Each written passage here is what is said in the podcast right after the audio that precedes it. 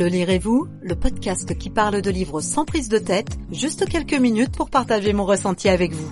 Un coup de cœur simple, rapide et convaincant. À écouter partout, en cuisinant, en marchant, en faisant du sport ou au fond de votre lit. Le lirez-vous Le podcast qui parle de livres en toute simplicité. Entre nous, quoi?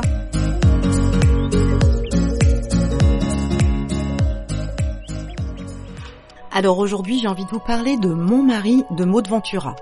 Le pitch déjà, c'est une femme toujours amoureuse de son mari qui après 15 ans de vie commune forme un couple parfait de quadragénaires. Deux enfants, une grande maison, la réussite sociale, mais sous cet apparent bonheur conjugal, elle nourrit une passion exclusive à son égard. Cette beauté froide est le feu sous la glace.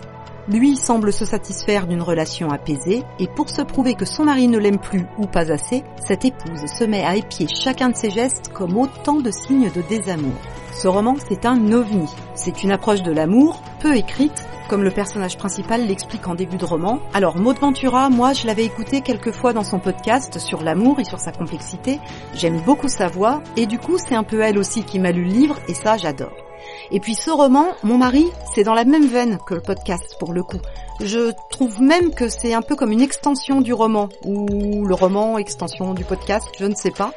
C'est son premier roman, il a eu un succès de dingue à sa sortie, ça se confirme avec sa sortie en poche récente, et sa sortie également dans différents pays. Alors il faut dire qu'il scotche, il perturbe, il dérange, mais je suis persuadée que c'est nous toutes cette femme.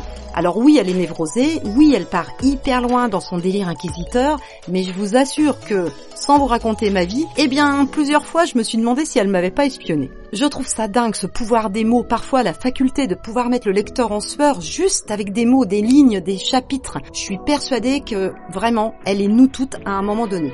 Et c'est pour ça qu'il a succès. Parce qu'il nous permet de lire une histoire d'amour, ou pas, toxique. Et c'est ça aussi, c'est top, parce que ça nous détache du personnage, mais les frissons arrivent quand on se reconnaît dans un de ses actes désespérés ou dans une de ses réflexions. Tout l'art de ce roman, c'est arriver par des phrases simples, par un ton assez froid en fait, à nous projeter dans une relation qui n'est absolument pas la nôtre, mais réaliser qu'on en vit peut-être certains morceaux parfois. Certains lecteurs l'ont trouvé un peu répétitif. Moi, je trouve que c'est justement ce qui fait sa force. Elle est obsédée par son mari. Et cette répétition nous entraîne vraiment dans son cerveau. C'est justement parce qu'elle fait toujours les mêmes choses, les mêmes jours au même moment, que on comprend de mieux en mieux cette femme au fur et à mesure des pages. Et la fin, alors, moi, je m'en doute un petit peu en vrai. Ou alors simplement, j'aurais voulu que ce soit ça. Je ne sais pas.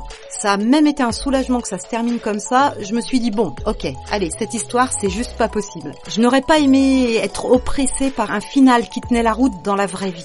Et en même temps, est-ce que c'est si impossible que ça? Je me pose la question.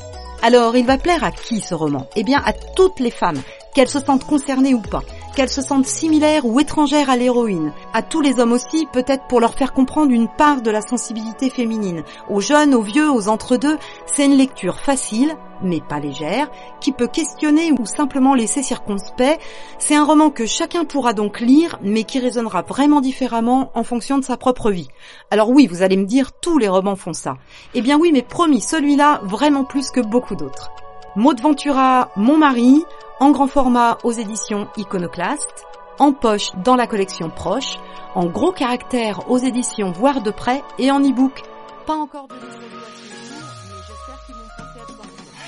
Et voilà, le lirez-vous, c'est fini pour aujourd'hui. Si vous entendez ce message, c'est que vous avez écouté jusqu'au bout, et pour ça, merci du fond du cœur. J'espère qu'il vous a plu. Si c'est le cas, je vous invite à laisser un avis sur la plateforme où vous l'écoutez et à partager l'épisode autour de vous. Prenez soin de vous et à bientôt. Ciao